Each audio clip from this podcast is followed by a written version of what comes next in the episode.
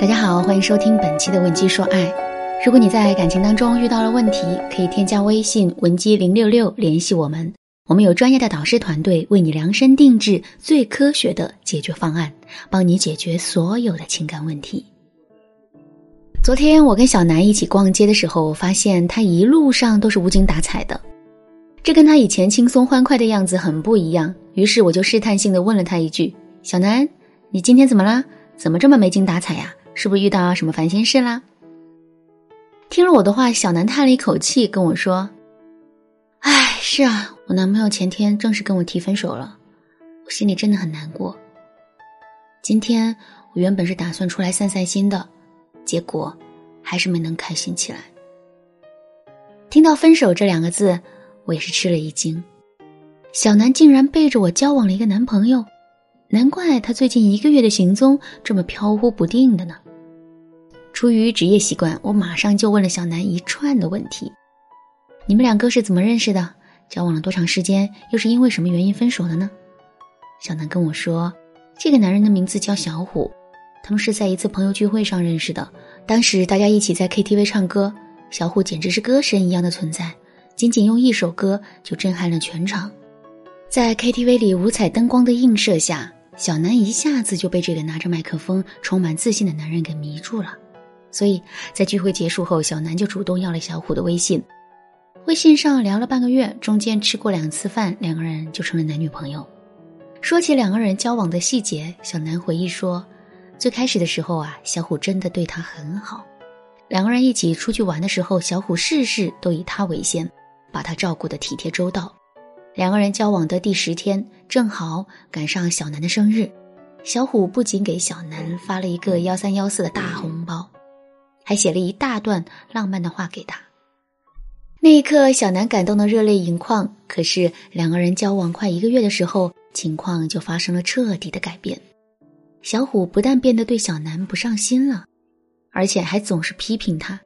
有一次，小虎在约会的时候迟到了，到了餐厅后，他非但没有一点愧疚，还把迟到的原因归咎在小南的身上，说小南什么地方不好找，选一个这么偏僻的，让他找了半天。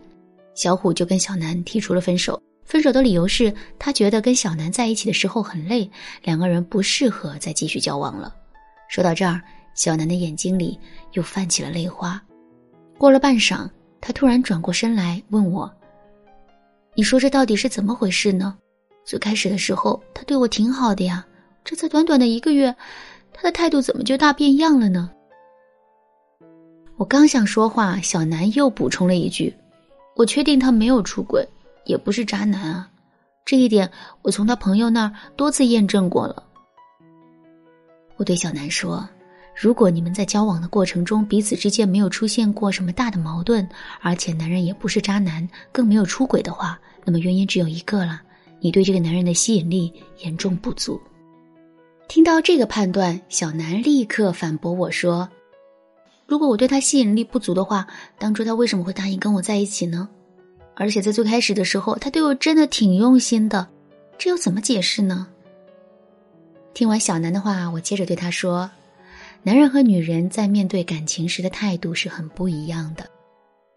女人在开始一段感情的时候，他们往往会瞻前顾后、左思右想，一直等到自己内心的顾虑全部被排除，他们才会选择尝试。”可男人不一样，男人开始一段感情的动力往往因为一时的新鲜感，只要女人身上有一点打动他，或者是让他感觉很不一样，男人就会选择去尝试。可是，当这种新鲜感消失了之后，男人会变得非常理性，在这个时候，他就会衡量女人的各个条件，然后做出这个女人到底适不适合我的决定。听了我的这个话，小南这才恍然大悟，原来小虎之所以会跟他分手，并不是因为他做错了什么，而是从最开始的时候他就没有真正的吸引小虎。想明白这个问题之后，小南接着问我：“可是，我真的很喜欢他，这段感情还有挽回的希望吗？”我对小南说：“就目前的情况来看，这段感情挽回的可能性还是比较大的。”挽回的关键是我们要不断的加大对男人的吸引。可是，在男人已经对我们有了一个固有认知的前提下，我们到底该怎么做才能在短时间内重新吸引到他呢？我教给了小南两个方法。第一个方法，制造差异。人最容易被什么样的东西吸引？答案是打破我们认知的东西。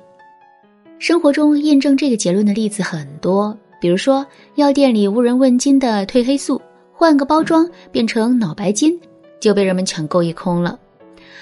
逛商场的时候，一件款式从来没有见过的衣服，往往要比一个面料更好、价格更低的普通款式更有吸引力。这个道理放在感情当中也是一样的。白马王子身边的美女如云，为什么他偏偏喜欢上了灰姑娘呢？因为灰姑娘身上的特质最能给他不一样的感觉。回到现实生活中。如果你仔细观察过，就会发现，一个性格内向、不善言辞的男人，最容易被一个性格活泼、可爱、生活富有情趣的女人所吸引；一个内心很缺乏安全感的女人，也更容易被一个浑身上下充满自信的男人打动。所以，如果我们想在短时间内重新吸引一个男人，那么我们就一定要展示自身的差异。首先，我们要全面的去了解男人。在这个过程中，我们要想办法弄清楚男人经常接触的异性是一些什么人，这些人都有什么特点，男人每天的生活环境是什么样子的，等等一些信息。接下来，我们要整理这些信息，然后针对性的进行差异化展示。比如说，男人的身边是一些比较外向、生活半径很大的女性，这些女人的特点是她们的见识很广泛。但是很少有时间对身边的事情进行深入思考，这个时候我们就要多在男人面前展示自己有内涵、有思想的一面。再比如说，男人是那种圈子很窄、思想很保守的类型，那么我们就要带男人去尝试一些新潮的东西，让男人获得之前从来没有过的生活体验。总之呢，我们带给男人的新鲜感越多，男人就越是会被我们吸引。再说第二个方法，给男人制造失控感。一块钱的硬币丢在路上没人捡，一块钱的红包人们却能在群里抢得热火朝天的。为什么会这样呢？这其实是因为抢红包的过程给了人一种不可控的感觉。同样的道理，想要提高对男人的吸引力，我们也要想办法给男人制造失控感。两个人分手之后。男人断定我们会去挽回他，可我们偏偏要按兵不动。男人觉得我们会因为分手而伤心难过，可我们偏偏要表现出一副轻松且开心的样子，让男人摸不着头脑。当男人的内心有了这种失控感之后，他势必会对我们有更多的关注。这个时候，我们挽回的机会就来了。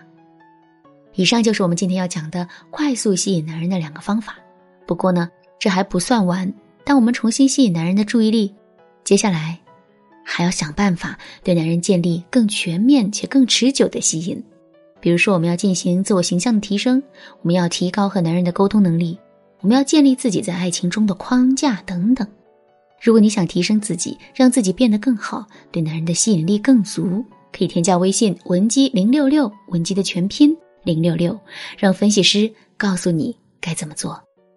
好啦，今天的课程到这里就结束了。文姬说爱，为你一生的情感保驾护航。